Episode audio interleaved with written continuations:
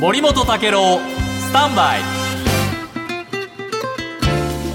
おはようございます。森本武郎です、おはようございます。遠藤康子です。えー長野県の中野市で、えーこの4人が殺害された事件ですけれども、えー今日産経新聞がですねえー社会面で報じてますけれども、えーなぜこういう犯行に及んだかということで言うと、自分が周りからまあ孤立しているうそのことを悪く言われたと思ったと、はい。まあ、こういうふうに供述しているらしいんですね。でその殺害した女性2人に対してのトラブルは特に確認されてないんだけれども、ええ。まあ、一方的に自分のこう中で悪口を言われている。ん。でその悪口のおはな何を言われているかというと、えーぼっち。はい。あの一人ぼっち、はい。えーそれから陰キャラ暗いキャラクターというこの陰キャラあー陰気なキャラクター、うん。こういう言葉が、うん。あの自分の耳の中に聞こえちゃうらしいんですね。はですからやっぱりそのすごく周りに対して、えー猜疑心とか、えーそういう攻撃性が逆にこのえー増長されてしまう、はい。こういうその関係があるみたいなんで今結構社会の中で、えーそういうあの割と孤独な、ええ。ーいうちにこもりがちな人に対するこういう言葉っていうものが社会の中で口に上る、一方でそのことによって被害意識がものすごく強くなる、こういう関係が、まあ、あー今の世の中にあるんじゃないかという分析もされているんですね。はい。しかし、まあ、いずれにしてもこういう事件が起きますとね安子さんどうですか？やっぱ家族っていうものの辛さっていうのは、たまらないですね。たまらないですね、ええで今日はあの読売新聞の社会面にですね非常にそういうその状況が生々しく報じられているんですけれども、はいあの青木容疑者があーその4人を襲ってええ。自宅に戻ってから籠城は12時間に及んだ、はい。で自宅にはおその母親と叔母が一緒にいたんですね。で捜査関係者によるとそれについて母親が説明しているっていうんです。はで母親と叔母が拘束されるようなことはなかった。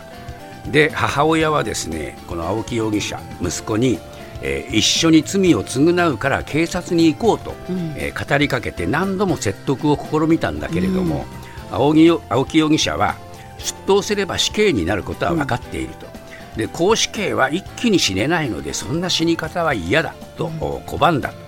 こういう状況が会話の中であったらしいんですね。ええで午後8時前後に確認された2発の銃声について母親は、この青木容疑者が自宅の裏側の庭で猟銃を使って自殺しようとして失敗した時のものだ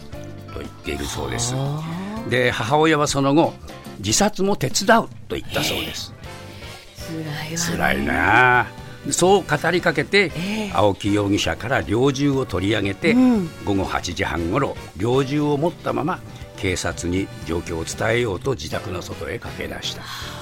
えーで青木容疑者が追いかけてくることはなかったけれども、猟銃が重くて運べなかったので民家と土蔵の間に隠して警察官の姿を探したんだと。まあ、その通りにえー猟銃が置かれていたということで押収したというんですけれども、でえー午前0時過ぎにはですね今度はあおばも家を出て保護されたんだけれども、これは青木容疑者がおばに出ていくようにと、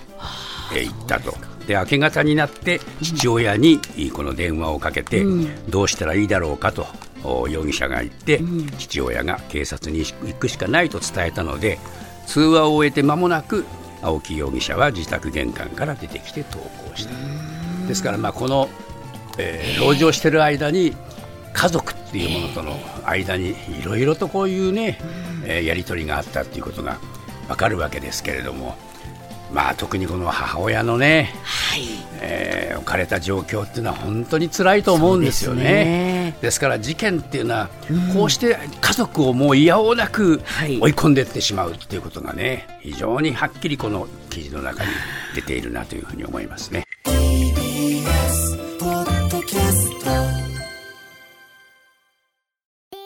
TBS ラジオポッドキャストで配信中。ゼロプリラジオ聞く